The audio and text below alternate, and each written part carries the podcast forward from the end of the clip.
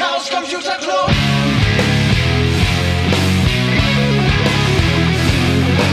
If you want things to get better, you're going to have to stand for something. Herzlich willkommen zur SN 042 der 43. Folge unserer sibyllinischen Neuigkeiten. Wir haben den 12. Dezember 2021 und heute ist der Sir Goofy zu Gast. Hallöchen. Hallo Gammler. Schön, dass du Zeit gefunden hast, um eine neue Folge unseres Podcasts aufzunehmen. Und ja, ähm, wie ist die Lage? Ja, Lage ist gut. Wie ist bei dir, Gammler? Ja, meine Lage ist auch gut und ich habe mich in den letzten Wochen und Monaten tja, zu einem kleinen One-Man-Repair-Café entwickelt und habe diverse Dinge repariert, die liegen geblieben sind. Neulich hatte ich äh, passend hier zu Weihnachten eine Lichterkette in die Hand gedrückt bekommen, die nicht mehr so recht leuchten wollte. Stellte sich raus, in der Batterie oder im Batteriefach war eine kalte Lötstelle. Das war mit ein wenig Zauberei und einem Lötkolben ziemlich schnell erledigt. Ansonsten, ja, ist unser Club ja nur sehr, sehr eingeschränkt geöffnet. Ähm, allerdings konnten wir ein Remote-Löten veranstalten. Da habe ich im Vorfeld drei, vielleicht auch vier Bausätze verschickt. Und wir haben uns dann per Big Blue Button getroffen und die Einzelteile zusammengelötet. Das hat eigentlich ganz gut funktioniert. Bis auf so ein paar Unstimmigkeiten, wo man nochmal so ganz genau hingucken müsste, um ähm, herauszufinden, ob da jetzt eine Lötstelle eher so zu einer kalten Lötstelle geworden ist oder nicht. Aber das war überhaupt äh, dann am Ende des Tages kein Problem. Dann wurden mir noch so ein paar alte Notebooks zugetragen, auf denen ein Windows läuft und das ist alles auch nicht mehr so richtig supported. Da ist gerade noch so der Sport, die richtige Bildversion herauszufinden von Windows 10. Mal gucken, ob mir das gelingt. Ähm, ja, drumherum hatte ich noch ein bisschen Zeit, Fahrrad zu fahren und die OpenStreetMap ein bisschen zu aktualisieren in der Gegend, wo ich da so wohne. Mag man ja nicht meinen, aber einige Sachen verändern sich da doch. Der ein oder andere Weg Richtung Oberhausen rüber war auf einmal nicht mehr da. Da war jetzt so eine Baustelle von der Emscher Genossenschaft, die da ihren Kanal lang bauen und sowas. Und damit das alles ganz hochaktuell ist, äh, habe ich das dann auch in die OpenStreetMap eingetragen. Ah, wie cool. Ja, ansonsten habe ich noch dem Aufruf vom Sticker Operations Center Folge geleistet und ein paar Chaospot-Sticker verschickt. Äh, für die Menschen, die hier zuhören und gegebenenfalls dort auch Sticker hingesendet haben. Vielleicht bekommt ihr dann ein Care-Paket mit Chaospot-Stickern. Ja, und du so? Ja, bei mir ist ja Weihnachten und Weihnachten ist äh, Plätzchenbackzeit.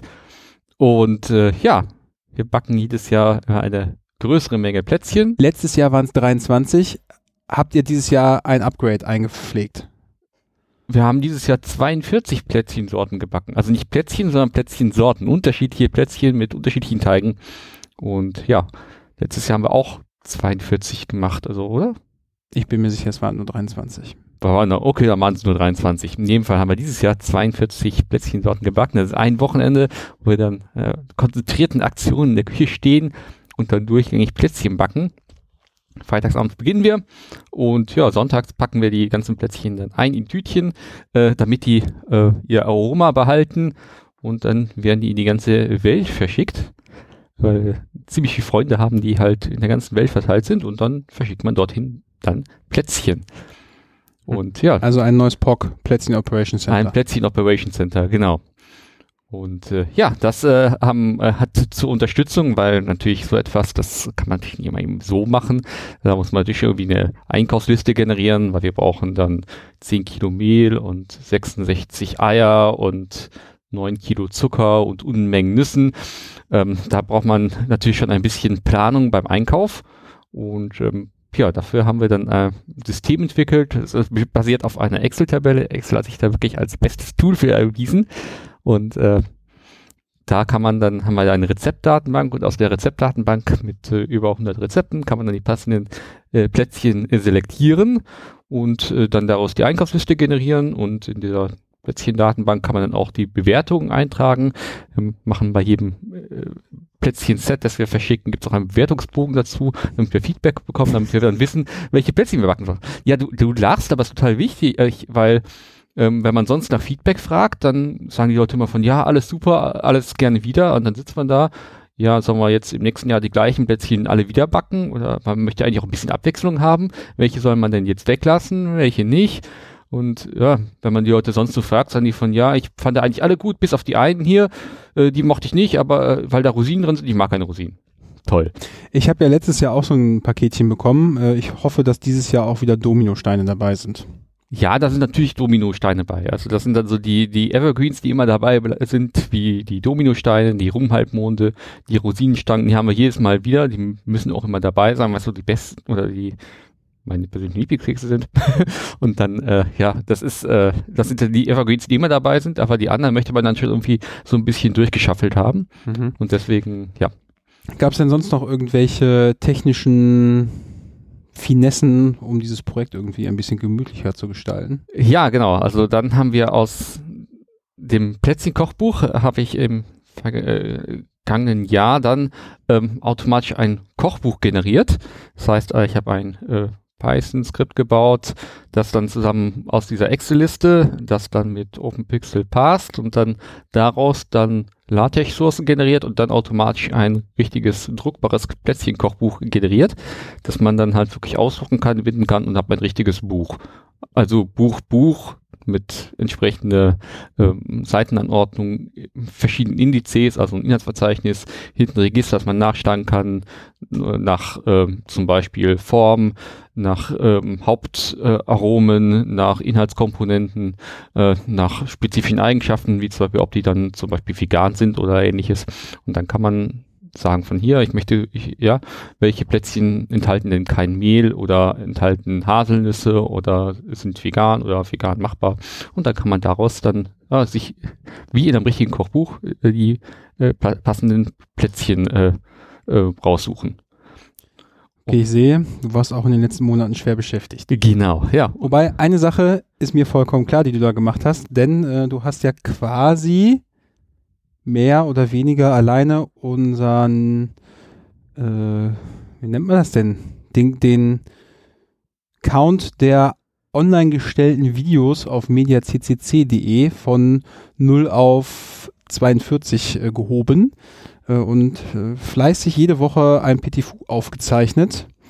Ähm, mittlerweile sind auch noch zwei andere dazugekommen von unserem lieben Mutanten. Grüße nach Duisburg. Genau, also ich erzähle immer jeden Mittwoch etwas in unserem Chaos-Treff in dem Rahmen vom PTFU, etwas zu irgendeinem Thema, das mir gerade einfällt und was mich so interessiert oder wovon ich denke, dass andere Leute das zu interessieren hätte. Und äh, dann äh, ja, gibt es dazu ein Video, das findet ihr auf mediacct.de. Und das kann man sich anschauen und wie man dann beim Viewcount schaut, es gibt es auch durchaus Leute, die das anklicken. Ich habe neulich den, den Vortrag zum Thema Plätzchenformen, Ausstecher mit dem 3D-Drucker erstellen angeschaut. War ich sehr begeistert. Genau. Dass es dafür nette Tools gibt. Und, wobei das ist quasi ja für mich ein Sneak Preview gewesen, das PTFU überschrauben. Weil ich doch tatsächlich in all den Jahren nicht wusste, dass es äh, Kreuzschlitzschrauben mit quasi acht so kleinen Schlitzen gibt. Genau, es gibt da zwei verschiedene Arten. Einmal die, die Purzel-Schrauben und die, äh, äh, die äh, Philips-Schrauben. Und äh, die sind tatsächlich unterschiedlich und da muss man auch einen unterschiedlichen Schraubenzieher verwenden, weil das ansonsten nicht so richtig gut passt. Und bei nicht richtig gut passen ist halt nicht so gut für die Schraube und das Werkzeug. Muss bei mir durch rohe Gewalt. Äh. Genau, mit mehr Gewalt kann man das natürlich machen und mit besserem Werkzeug geht das Werkzeug ja nicht so schnell kaputt, aber äh, da ist durchaus, gibt es also kleine Unterschiede. Ja, und diese Plätzchendruckform sind natürlich ganz cool, das kann man ausgedruckt. Ich habe auch andere, andere Sachen ausgedruckt. Ich habe nämlich bei so viel Plätzchen, habe man das Problem, dass man die abkühlen muss und dann muss man die irgendwie hinstellen auf so Auskühlgitter und so viel Platz habe ich bei mir nicht. Und deswegen habe ich da einen speziellen Halter designt, dass man diese verschiedenen Gitter übereinander stapeln kann. Und jetzt habe ich mir 20 Gitter gekauft und dann mit dem 3D-Drucker äh, Clips äh, gedruckt, die man an diese Gitter dran klipsen kann, dass man die aufeinander stapeln kann und durcheinander schaffeln und so. Das ist richtig cool. Das ist wieder so, so ein Beispiel, wie man halt ja, mit so einem 3D-Drucker ja, neue, äh, neue Teile machen kann, die man sonst nicht könnte. Weil Plastikclips machen kann man halt außer mit dem 3D-Drucker nur schwierig. Und klar könnte man sich irgendwie ein Konstrukt aus Holz bauen, so ein Regal, wo man die, Plätze, die, die Gitter reinschiebt oder so. Aber das ist natürlich nicht so platzsparend und flexibel wie, äh, wie so Beinchen, die man einfach da dran klipsen kann. Die Clips habe ich auch gesehen. Vor allen Dingen geht das schneller. Der Drucker braucht ja für, für die Dinger irgendwie Viertelstündchen, wenn du dann eine Holzkonstruktion zusammenzimmerst, dauert das ja ewig. Ja, wobei bei der Menge äh, äh, Clips, die bräuchte, hat das schon Tage gedruckt. Okay. Aber ich meine, wenn ich halt das Ding einmal designt habe und ich sage von, ich brauche 80 Clips, ja, dann druckt er halt 80 Clips aus. Und wenn ich dann später beschließe, ich brauche noch mehr Clips, dann druckt er mir noch mehr Clips aus. Das ist schon ziemlich cool. Und es ist halt super platzsparend, weil ich habe auch nicht so viel Platz in meinem Keller. Und wenn ich da jetzt ein Regal gebaut hätte, wo man halt, ja, wie in der Bäckerei zum Beispiel diese ganz Gitter reinschieben kann, wäre natürlich super cool, aber ich habe das halt dann den Rest des Jahres in meinem Keller stehen und dafür habe ich in meinem Keller echt keinen Platz. Und das ist halt super, wenn man halt einfach etwas hat, was halt einfach bloß irgendwie so ein äh, Beutel mit Plastikclips ist. Hm. Ja, coole Sache. Ach ja, ich habe versucht schon die ganze Zeit eine, coolen, eine coole Überleitung mir hier zu überlegen zu unserem eigentlichen Thema, was ja hier in der Überschrift schon ähm, zu lesen ist, Android und Custom ROMs. Ich, ich wollte fragen, was ROM ist, aber ach, ich glaube, das funktioniert nicht. ja, äh, stellen wir uns mal ganz doof. Was ist eigentlich eine ROM? Ja, ein ROM ist, ist halt, äh, hat nichts mit der Stadt zu tun. Ähm, Ah, sondern es ist halt die Firmware für ein Gerät. Firmware ist halt die Software und das Betriebssystem für dem, äh, für, für ein Gerät. Das haben halt viele Geräte, wie auch diese ganzen IoT-Geräte oder auch hier dein äh, Zoom H6, was du halt gerade updaten wolltest und ich dich hier davon abhalten konnte, ähm, damit wir diese Folge jetzt noch aufnehmen können und nicht irgendwas kaputt geht. Ähm, ja, das ist, umfasst halt alle Software, die auf diesem Gerät ist, das ist halt so ein monolithischer Block und das ist so dieses Betriebssystem, alle Treiber und auch die Applikation. Also wenn ihr jetzt an, an euer äh, Notebook denkt, da kann man zum Beispiel dann halt ähm, so, so BIOS drauf, Bootloader, dann hat man sein Linux zum Beispiel drauf und dann äh, die verschiedenen Applikationen, die man sich installiert hat und das alles zusammen ähm, ist halt auf so einem äh, äh, auf, auf so einem Embedded-Gerät oder auch auf so einem Handy dann halt so ein Block, das ist das sogenannte ROM. Okay, ist das, äh, Abkürzung steht für Read-Only Memory? Ja, genau. Also es ist so dieses, da, da kommt das halt her. Ja, wir sind ja darauf gekommen, weil ich in einer Schrottkiste ein altes Samsung S4 Mini äh, entdeckt hatte und ich hatte dir ja mal ein Foto geschickt, weil ich weiß, dass du nämlich im PTFU über ähm, Android-Flächen gehalten hast und gefragt habe, ob es das wohl noch in aktuell gibt. Und äh, du sagtest mich, ja, haha. Dafür gibt es noch ein aktuelles ROM. Und deswegen sind wir nämlich auf die Idee gekommen, darüber mal ausführlicher zu berichten. Ähm, ja, was es eigentlich da mit Android und den Custom ROMs auf sich hat. Welche Motivation, also meine Motivation war ja, ich habe noch so ein altes Gerät und genau. wollte mal gucken, ob man das noch in halbwegs vernünftig brauchbar weiterverwenden kann. Weiterverwenden kann. Und es gibt ja den einen oder anderen, der sicherlich auch noch so ein Gerät dann gebrauchen könnte. Was war dein, denn deine Motivation, ähm, dich mit diesem Android-Universum auseinanderzusetzen? Denn ich habe seit jeher so ein iPhone und da ist nichts mit ROMs austauschen, machen und tun, sondern ab und zu drückt man mal auf Betriebssystem updaten und dann geht das alles. Was noch dazu kommt, ich hatte noch nie so das Gefühl, dass in diesem Telefon ja irgendwie unnütze Sachen installiert sind, die da jetzt weg müssten. Ja, also meine Motivation bei der ganzen Geschichte war halt dieses äh, Google-Teil wegzubekommen, weil ich dann halt doch nicht irgendwie alles mit einem Google-Konto oder mit einem Google-Konto verknüpfen möchte und dann irgendwie alle Daten automatisch irgendwie zu Google laden möchte. Ähm, auch wenn das bestimmt super bequem ist, äh, wollte ich das nicht machen und deswegen habe ich mich damit dann so weiter auseinandergesetzt. Die eigentliche Motivation ist, um für viele Leute, um sich dann halt mit so ROMs weiter auseinanderzusetzen, ist halt ähm, zum Beispiel bei auch alten Geräten, wenn es halt keine Firmware mehr gibt, die halt dann doch einfach weiter zu be betreiben und dann da aktuelle Software drauf zu bekommen. Weil das Problem bei den ganzen Sachen ist halt, dass diese Firmware vom Hersteller ausgeliefert wird.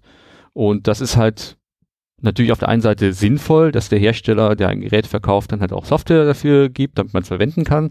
Ähm, aber das Problem ist halt, dass man halt bei so einem Handy, ja anders als bei PCs, wo man halt dann einfach so ein ThinkPad sich kauft zum Beispiel und dann einfach ein beliebiges Betriebssystem installieren kann, dann zählt man äh, die Treiber dafür und dann zählt man noch Software zu und dann verwendet man das und hat damit Spaß. Ähm, ist das Problem bei so Handys, dass halt das vom Hersteller ausgeliefert wird. Und ähm, da kann man halt nicht mal eben so ein generelles äh, Betriebssystem installieren, sondern man hat dann so dieses ROM, was halt so ein monolithischen Block ist und das halt genau für dieses Gerät ähm, äh, her, äh, dargestellt werden will. Und ja, da hat man auf der einen Seite ein Problem, dass in der Firmware dann Applikationen drin sind, die man nicht entfernt bekommt, zum Beispiel dann so die diese ganzen Google-Applikationen, die ja mit ausgeliefert werden oder spezielle Herstellersoftware, die die mit da eingebaut haben. Und das Hauptproblem ist halt, dass Aktualisierungen es nur dann gibt, wenn der Hersteller es will. Also wenn dann zum Beispiel dein Hersteller von deinem Handy sagt von, ja komm, dieses Gerät, es ist jetzt zwei Jahre alt und wir haben jetzt schon drei neue rausgebracht, ja, da machen wir jetzt nichts mehr für, weil damit verdienen wir ja kein Geld und dann gibt's halt keine Updates mehr und dann hat man halt so wie bei dir in deinem Fall in der Kiste ein altes Handy, das halt noch prima ist, vielleicht einen neuen Akku gebrauchen kann, aber das ist ja nichts, was man nicht für kleines Geld irgendwo kaufen kann, sondern halt dann wirklich, ja, das daran krankt, dass man halt irgendwie ein altes Android da drauf hat, ohne ähm, ohne äh, ja ohne Sicherheitsupdates seit vielen Jahren und das dann halt ohne neue Funktionen hat. Mhm. Voll blöd. Das heißt, dieses Gerät ist ja deutlich älter als äh, zwei Jahre. Genau. Dafür wird es mit ziemlicher Sicherheit keine aktuelle Firmware mehr vom Hersteller geben. Genau. Und ähm, jetzt müssen wir uns halt dann überlegen, wenn wir uns irgendwann mal zusammensetzen können, was für einen ROM wir da nehmen. Genau. Ja. Und ähm, das, äh, ja, dann werden wir uns dann mal anschauen und gucken, von wie wir das da äh, wie wir da ein neues äh, ROM da drauf bekommen. Okay, und, das läuft dann aber quasi jetzt unter dem Begriff, dass es ein, ein Custom-ROM. Genau, weil es halt nicht das vom Hersteller ist, sondern das ist halt so ein Custom, hast du selber gebaut. Ähm, genau. Und das ist nämlich dann sehr schön, weil dann kann man nämlich seine eigene Software bauen, weil Android ist ja Open Source, das kann man sich ja selber runterladen, kompilieren. Aber das Problem ist halt, dass halt so ein, so ein ROM halt ja nicht nur aus dem Android besteht, sondern halt auch irgendwie extra Applikationen und vor allem Treiber enthält. Das heißt, du musst es, dieses ROM für jedes Gerät selber bauen. Das heißt, du brauchst halt ein ROM genau für dieses spezifische Gerät. Und äh, das ist auch das Problem halt für Google, selbst wenn die halt irgendwie eine neue Android-Version rausbringen wollen, wenn das nicht vom Hersteller adaptiert wird und dann dort dann zum Beispiel die ganzen Treiber integriert werden, ähm, dann gibt's auch kein Update. Selbst wenn, und das ist auch so ein Problem für Google, weil die halt dann so, ja, die verdienen halt kein Geld mit der Hardware, sondern damit davon, dass die Leute halt äh, die Geräte verwenden und deswegen sitzen die da so ein bisschen ähm, und äh, ja, haben halt das Problem, dass die Hersteller da kein Interesse haben, die, die Sachen zu integrieren. Anders als wir bei Windows oder äh, wo halt dann zum Beispiel Microsoft einfach ein Update freigibt und es wird dann einfach installiert, egal welches Gerät du dann hast. Okay, und, und beim Apple zum Beispiel hast du halt den Fall, dass die halt alles aus einer Hand machen und halt mhm. genau sich sehr positiv äh, über eine lange Pflege ihrer Geräte auszeichnen. Also dir beim Gerät, das mehr als zwei, drei, vier Jahre alt ist, dann immer noch aktuelle Updates rausgeben. Und wenn wir jetzt von Treibern sprechen, ist das wahrscheinlich vorwiegend der Baseband-Treiber, der dafür sorgt, dass man auch sich äh, mit irgendeinem Funkmast verbinden kann. Ja, noch nicht mal, äh, sondern auch für alles andere. Du brauchst auch für, für dein Touchscreen, für die Kamera, für Mikrofon, für alles andere, was da auch mit dran gesteckt ist. Und das ist halt dieses Problem. Also das Baseband, das wäre ja noch überschaubar, davon gibt's ja nicht so viele. Aber du hast da wirklich für die ganze Hardware, die du halt in deinem Handy drin hast, das ist ja ähnlich komplex wie dein Notebook, ja auch unendlich viele Treibersoftware da drin. Und das musste halt alles mit äh, rein. Ja. Und Gut, jetzt gehen wir mal davon aus, äh, ich habe ein bisschen Glück und das äh, S4 Mini ist ein Gerät, was viele Leute sich kauften damals und das noch lange unterstützt wird. Was genau. passiert dann oder welche Probleme erwarten uns denn dann demnächst? Genau, dann muss man halt auf der einen Seite gucken, ob man dann so einen Custom findet und dann muss vor allem der Bootloader entsperrbar sein. Das heißt also, du hast bei so einem ähm, modernen Gerät wie so einem Handy ähm, so Secure Boot heißt das. Das heißt also, dass der Bootloader, der so als erstes gestartet wird in dem Gerät, äh, überprüft, welche Software denn da als nächstes gestartet wird und da die Signatur von überprüft. Und wenn man und ähm, im Normalfall wird der Bootloader dann, wenn du dann zum Beispiel die Software austauscht, die du als nächstes dann starten willst, ähm, wird der fehlschlagen, wird sagen von Alarm, Alarm, da ist irgendwas kaputt. Ähm, das ist ja eigentlich so ein Sicherheitsfeature, dass halt nicht einfach irgendjemand, der ähm, Zugriff auf der Gerät hat, dann einfach die Software austauschen kann. Ähm, zum Beispiel, wenn du das halt mal aus der Hand gibst, äh, zum Beispiel am Flughafen oder so, dass da halt mal irgendwie was anderes installiert werden kann. Ähm, aber das hindert dich natürlich daran, dann zum Beispiel dein Betriebssystem, dein Android darauf selber auszutauschen. Deswegen ist das Wichtigste, äh, dass der Bootloader unlockbar ist, entsperrbar ist. Dass man da halt dann andere Software installieren kann. Das können, ist bei vielen Geräten möglich, aber nicht bei allen. Und äh, wenn das nicht möglich ist, dann ähm, ist das schon mal so ein ähm, äh, so ein Stoppkriterium, dass man nicht weitermachen kann. Ähm, genau, und wenn man halt ähm, den freischalten kann, ja, dann äh, das ist immer unabhängig, äh, das ist ab, abhängig von dem Gerät und vom Hersteller. Teilweise muss man sich dann beim Hersteller registrieren, teilweise geht es einfach so. Ähm, ja, dann kann man halt gucken, äh, ob es ein passendes ROM gibt und äh, wenn ja, sich eins aussuchen. Und dann hat man quasi den großen Vorteil äh, oder ja, dann steht einem die Welt zwischen Google Apps und purem Schmerzen offen. Genau, da kann man sich dann wirklich äh, irgendwas aussuchen. Ähm, ähm, ja, und dann kann man zum Beispiel ähm, ja, sich ein Gerät, äh, einen Raum aussuchen, das zum Beispiel dann von ähm, das, das einem gefällt. Ähm, das ist immer ein bisschen tricky, sich das Passende so rauszusuchen, ähm, weil ähm, ja, es gibt da halt, die werden halt von Leuten so gepflegt und die haben dann immer so unterschiedliche Schwerpunkte und man möchte einfach eins haben, das halt gut funktioniert, aber es gibt so Leute, die ähm, optimieren dann ihr Raum auf Sicherheit, die halt äh, Features einbauen oder Features äh, äh, deaktivieren, die halt für eine äh, höhere Sicherheit sorgen im Vergleich zu, und dafür dann Abstriche bei, äh, bei der Bequemlichkeit haben oder zum Beispiel das Raum einfach ähm, ja, auf Optik trimmen oder äh, spezielle Features einbauen, zum Beispiel die Kamerasoftware verbessern. Äh, das kann man halt alles machen, weil man halt dann zum Beispiel die Treiber dafür austauschen kann. Mhm. Und dann kann man ja natürlich dann auch die Google-Dienste konfigurieren. Denn genau. ähm, ja, ich würde mal sagen, das, was am sichtbarsten ist, dann entweder die, äh, also erstmal natürlich die Bloatware nicht vorhanden ist und man kann dann entweder die Google-Dienste, sowas wie Chrome, äh, Dienste, äh, Anwendungen wie Chrome, Google Mail, YouTube, Maps und den ganzen Play Store äh, Geraffel entweder installieren oder nicht. Und dann äh, hörte ich zumindest mal, wenn man das alles so weglässt, stellt man, glaube ich, ziemlich schnell fest, äh, dass so ein paar Dienste so die Bequemlichkeit doch ein bisschen fördern. Und wenn man das ganz ohne Google-Dienste fährt, dann sowas wie Push-Notifications nicht mehr funktionieren oder die Ortungsdienste nicht anständig klappen und so Geschichten. Genau, also das ist ja häufig so etwas, wo was Leute machen wollen, so Android ohne Google, so dieses äh, unter diesem Schlagwort so von ja, ich will da jetzt komplett weg.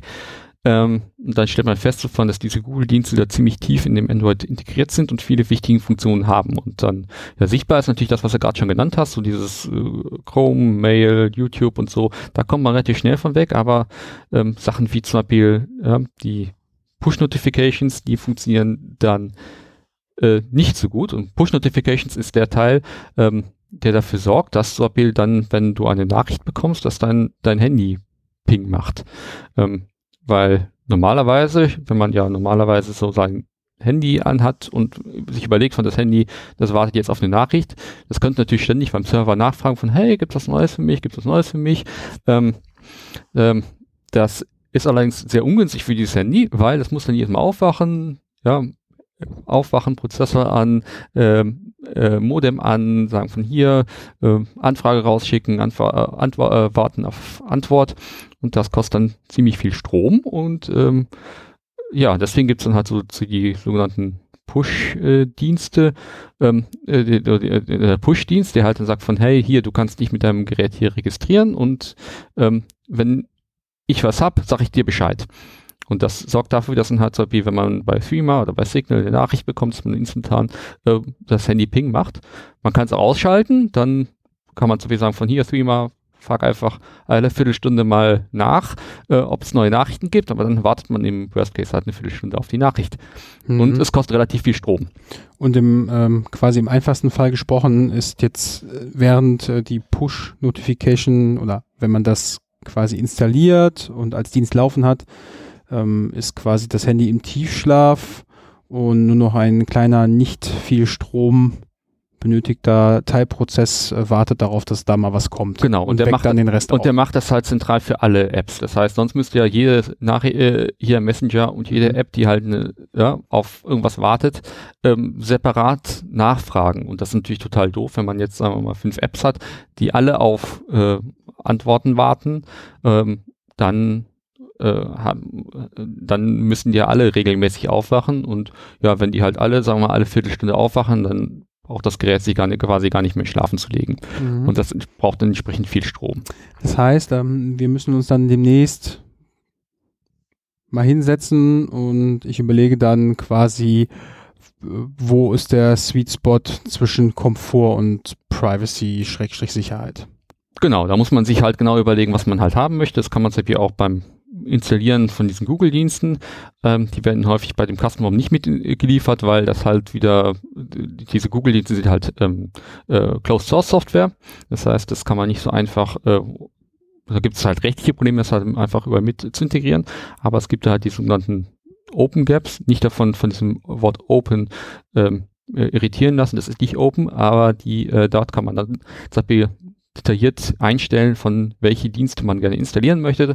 Und da gibt es auch eine minimale Version, zum Beispiel für Push-Notifications oder zum Beispiel um den Play Store an, ans Laufen zu bekommen, den man ja auch zum Beispiel haben möchte, wenn man dann ähm, Apps installieren möchte mit seinem eigenen ähm, äh, mit, mit seinem eigenen Konto. Und ja, da muss man halt wirklich abwägen von, was möchte man denn Beispiel an Sicherheit haben oder an Privacy oder wie viel Komfort möchte man haben.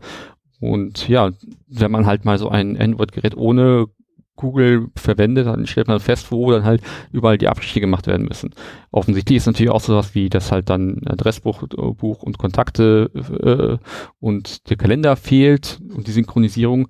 Ähm, das kann man zwar wieder über Nextcloud regeln und ähm, aber auch Sachen wie Ortungsdienste. Ähm, äh, jetzt hat natürlich so ein Handy zwar irgendwie GPS an Bord, aber GPS Indoor funktioniert nicht so gut und wer schon mal so ein ähm, äh, altes Navi verwendet hat im Auto, so ein Standalone-Gerät, der weiß so von, naja, hm, das dauert teilweise doch ziemlich lange, bis das Gerät dann irgendwie ein GPS-Fix äh, hat, auch wenn man halt draußen ist. Gut, im Auto jetzt auch nicht so pralle, aber ja, je nach Wetterlage ähm, dauert das dann doch schon ziemlich lange. Und das ist halt beim Handy, wenn man das normalerweise aufmacht und da irgendwie einen äh, Karte aufmacht, dann ist man ja sehr schnell eingeordnet. Und Sehr schnell ist gut gesagt. Man macht die App auf und der Punkt ist auf der auf der Karte Auf da. der richtigen da ist dann halt schon irgendwie ein großer Kreis drum, aber das stimmt meistens so. Und wie passiert, wie funktioniert das? Das funktioniert über Triangulation. Das heißt, das Handy, das guckt einfach von, ja, was für Funkmasten habe ich im, äh, in der Umgebung, was für WLANs habe ich in der Umgebung und äh, ja, wenn ich zum Beispiel hier drei Funkmasten habe, dann kann ich damit schon irgendwie so einen Punkt auswählen, den, der in der Nähe ist, ähm, basierend auf der Signalstärke. Und das ist natürlich schon eine praktische Funktion, weil das kommt ja quasi for free mit. Da braucht man halt nicht auf irgendwelche GPS-Satelliten äh, warten, die halt ja durchaus in der äh, geostationären Umlaufbahn sind, also wirklich weit weg und damit ein sehr schwaches Signal haben. Also ich finde das eigentlich, wenn man mal so drüber nachdenkt, wirklich erstaunlich, wie gut das funktioniert. Ähm, ja, aber so Funkmasten, das ist halt schnell und braucht wenig Strom und funktioniert gut, aber dafür muss das Gerät natürlich schon irgendwie so einen Dienst haben, wo man sagt von, ja, hier, ich habe diese Funkmasten in der Umgebung, bitte gib mir meine Position zurück, weil das Gerät weiß natürlich nicht, wo alle Funkmasten stehen. Mhm. Und äh, ja, dafür braucht man halt wieder einen Dienst. Und das ist natürlich wieder so ein Ding, das Google anbietet und das ist auch wieder so ein Privacy-Ding. Und da muss man wirklich sich überlegen, was will man denn haben und was ist jetzt, äh, ähm, äh, was, was will ich denn jetzt haben, weil ich, ob ich jetzt schnell navigieren möchte und wie viel Privacy bin ich dafür bereit, dann dafür aufzugeben. Und ja, das Generelle ist dabei halt auch von, ja, wenn ich jetzt hier mich mit Custom ROMs äh, beschäftige, ähm, dann habe ich halt, muss man sich damit schon beschäftigen. Also ist jetzt nicht dann so dieses rundum paket wie beim iPhone zum Beispiel, wo du einfach sagst, na komm, hier ab und zu kommt so ein Update und das segelt dann da vorbei und dann, ja, ähm, genau. Gut. Ob man F-Droid oder den, den Play Store dann nimmt, ne, das gehört ja auch noch dazu. Genau, also es gibt dann halt so diese einfachen Sachen, die man schnell machen kann mit seinem Android-Handy, um dann Google loszuwerden. Man kann da einfach zum Beispiel den App Store austauschen und dann zum Beispiel den bekannten F-Droid Store verwenden, der dann, äh, der nur freie Software enthält. Aber dann bekommt man, wenn man das einfach nur als App auf seinem normalen Gerät installiert, so dieses Problem, dass man dann zum Beispiel nur manuelle Updates bekommt. Das heißt, da kann man sozusagen von hier installiert die App oder hier sagt der Store von, hey, hier ist ein Update für diese App. Da muss man es aber manuell bestätigen, weil aus Sicherheitsgründen darf diese App halt nicht automatisch im Hintergrund irgendwelche Sachen installieren. Da ist man immer so dann. Und ähm, man muss ja auch dann schauen, ob diverse Software dann da verfügbar ist oder nicht. Da gibt es ja auch dann genau, da. schon mal so den Fall, dass quasi eine App mehr oder weniger alternativlos ist. Genau, wenn man dann zum Beispiel sagt, von ich habe jetzt hier, die meiste Software ist halt nur über, App, äh, über den Play Store verfügbar und äh, dann ist halt ähm, ist halt der Play Store dann doch irgendwie eine wichtige, äh, wichtiges Kriterium dabei. Ja, also hätten wir dann jetzt herausgefunden für unser altes äh, Testobjekt, das S4 Mini, gibt es ein aktuelles ROM oder es gibt noch ein ROM, was gepflegt wird. Mhm. Ähm, wir haben entschieden, wie viel Google wir da jetzt haben wollen und wir wissen, okay, die, äh, der Play Store äh, ist jetzt alternativlos, weil wir diese eine super duper App hier noch installieren wollen. Dann hätten wir das alles geregelt. Und irgendwann kommt ja mal der Zeitpunkt, wo wir das Gerät an Strom anschließen und auf irgendeine irgendwo Return drücken. Genau, ja. Also, ja, wenn wir das dann wirklich machen wollen, dann sagen okay, ist so das grundsätzliche Vorgehen, dass wir halt hingehen und erstmal gucken, ob dann der äh, ob der Bootloader entsperrbar ist und ob halt Custom ROMs grundsätzlich verfügbar ist. Das ist halt nicht bei jedem Gerät so. Äh, vor allem, wenn man so exotische Geräte hat, dann gibt's halt keine Community, die sich damit beschäftigt. Und dann ist da halt so das Problem, was man halt dann auch gar keinen ROM dafür bekommt. Also wenn man irgendwelche exotischen Geräte hat, ist wirklich so ein Mhm. bisschen blöd.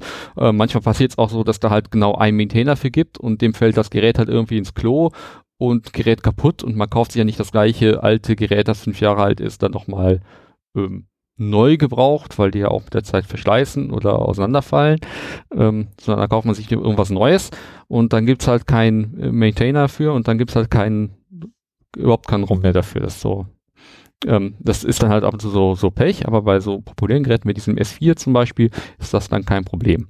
Ähm, ja, dann muss man unbedingt ein Backup machen, weil wenn man halt das ROM austauscht, dann verliert man alle seine Daten.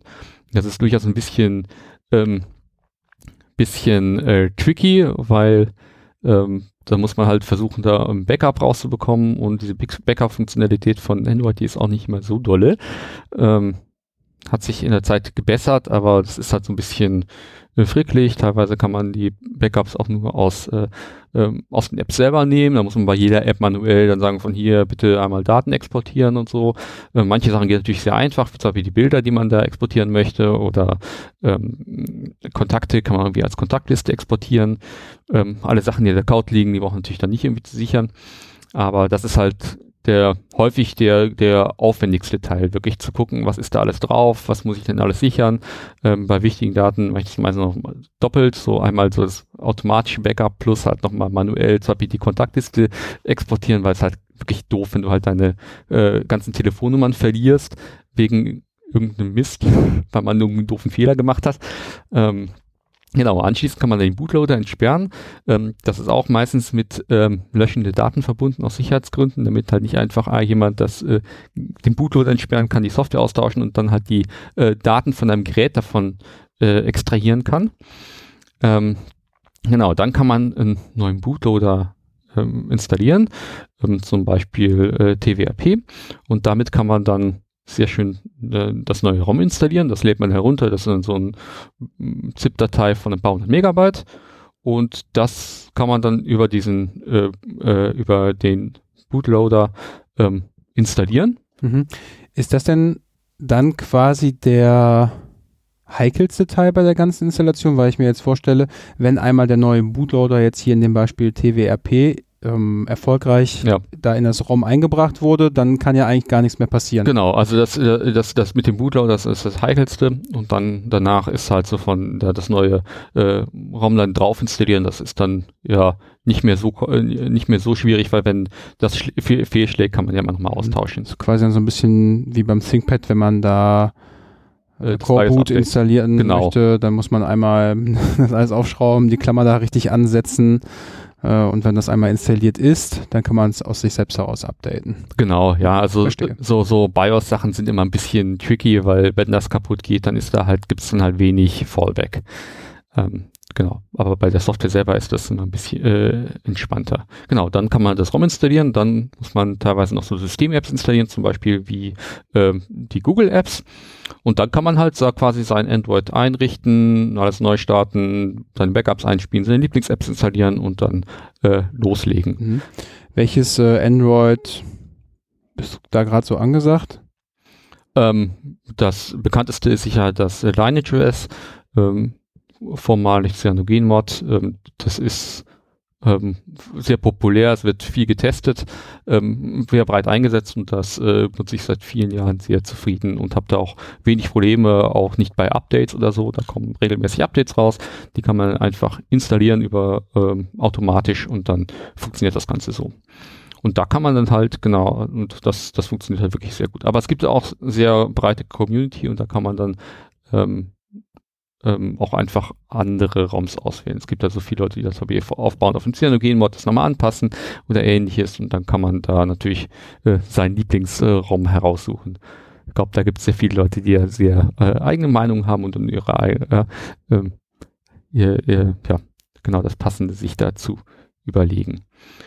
Ähm, ja, und dann kann man da halt ähm, ja, sich sein eigenes Android zusammenbauen.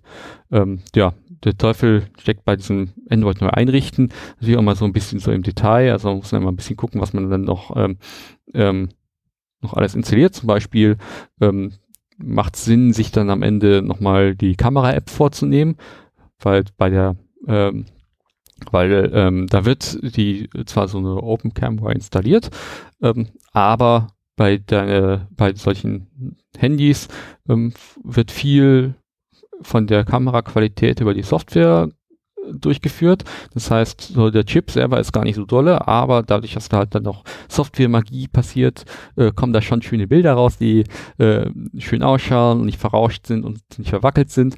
Und ähm, ja, da muss man halt dann zum Beispiel dann nach der, äh, lohnt es sich dann zum Beispiel nochmal einen Blick zu werfen, auf welche Kamerasoftware man da installiert hat, weil sonst ähm, ist man teilweise von der Kameraqualität äh, sehr enttäuscht. Ich habe zum Beispiel jetzt so ein äh, Google Pixel Phone und äh, da ist halt, äh, das hat eine sehr schöne Fotoqualität, war nur äh, dadurch, dass halt die äh, Google Camera Software ähm, dadurch so schöne Optimierungen macht. Deswegen habe ich dann halt dann nochmal, ähm, obwohl ich da sonst kein Google drauf habe, halt dann doch nochmal die Google Software äh, nur für die Kamera installiert, ähm, weil da einfach die schönsten Bilder hinten rausfallen und das ist mir dann doch wichtig. Ähm, wichtiger, als dass da nur freie Software zum Beispiel Ja. drauf ist. Ich finde ja, der größte Vorteil in der Geschichte ist halt, dass man das selber in der Hand hat, wenn man jetzt diese Art und Weise von Android äh, dort betreibt. Denn äh, nur weil Google Google ist, heißt es ja nicht direkt, dass alles da schlecht ist. In dem Fall sieht man ja so, dass äh, offensichtlich die Menschen dort auch anständige Software programmieren können, die manchmal wie ein bisschen Magie erscheint. Aber man hat das halt selber in der Hand. Man kann dann einfach granular sagen, das möchte ich hier, das brauche ich nicht, also brauche ich das auch nicht installieren. Genau, man hat also selber sehr schön in der Hand, was man halt tut. Ähm, man kann natürlich, wenn man dann sehr privacy-aware ist, zum Beispiel ja, eine spezielle äh, ROM auswählen, wo man zum Beispiel die Software dann sandboxen kann, dass man dann zum Beispiel der äh, Google-Kamera noch sagen kann, von ja, du kannst auch gar nicht äh, äh, Das aufs. Internet zugreifen. genau, nee, das aufs, aufs. Telefonbuch zugreifen, eh nicht, aber auch nicht äh, zum Beispiel aufs Internet zugreifen, dass man halt das quasi dann ähm, komplett gesandboxt hat. So ein bisschen Sandboxing hat man ja eh schon bei, bei Android, aber so kann man dann halt zum Beispiel dann über die Firewall so wie regeln, dass man dann, dass die Google Camera dann zum Beispiel gar keinen Zugriff mehr aufs Internet hat.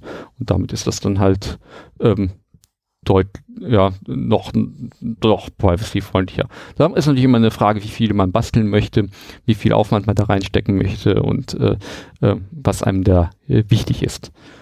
Ähm, ja, zum Abschluss vielleicht noch so ein paar einfache Tipps. Also bevor man natürlich jetzt hier ganz tief einsteigt und ich könnte jetzt noch, wahrscheinlich noch eine halbe Stunde darüber erzählen, wie man äh, dann zum Beispiel diese Push-Notifications über MicroG äh, installiert bekommt äh, oder, oder realisiert bekommt, ohne dann äh, Google Apps installieren, sodass man halt wirklich nur freie Software hat äh, und trotzdem Push-Notifications oder wie man diese Ortungsdienste austauscht und äh, dann eine Alternative ähm, äh, Lokalisierungsdatenbank hat, also diese Datenbank, die halt äh, die Handymasten zu, äh, äh, zu Plätzen auflöst.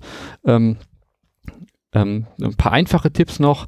Man kann halt, ja, wenn man ein bisschen äh, sein Google äh, Android ein bisschen ja, weniger Google-mäßig betreiben möchte, kann man zum Beispiel einfach den Browser austauschen zum Beispiel sein Firefox oder äh, etwas Artverwandtes installieren. Ähm, sehr empfehlenswert, so wie für YouTube, ist die App NewPipe, die man auch äh, aus dem F-Droid Store bekommt und dort dann halt eine alternative App für äh, YouTube hat, wo man halt auch ohne Werbung halt seine Apps schauen kann und auch ohne äh, Konto Kanäle abonnieren kann. Ähm, man kann alternative Mail-App verwenden, sehr populär ist da K9 und damit dann äh, Mails machen.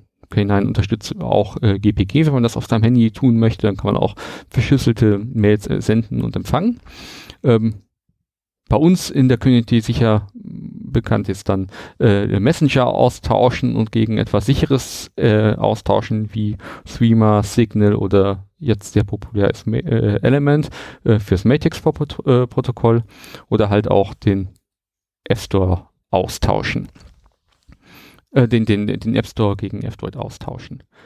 Und ja, das ist halt, ähm, ja, äh, das sind einfache Möglichkeiten, wo man halt auch mal eben so in einer halben Stunde oder eine Stunde ähm, ja, neu, auf äh, äh, Google-Funktionen ähm, äh, reduzieren kann und äh, ja, mehr zu datenschrittfreundlichen äh, Alternativen umsteigen kann, ohne halt komplett sein Gerät auseinanderzunehmen ähm, oder beziehungsweise komplett neu zu installieren, äh, den Bootloader zu ändern und die ganze äh, äh, so, und, und ein neues Raum zu installieren, was durchaus ein bisschen aufwendiger ist und man natürlich ein bisschen sich Zeit nehmen sollte, damit man sieht, was man tut.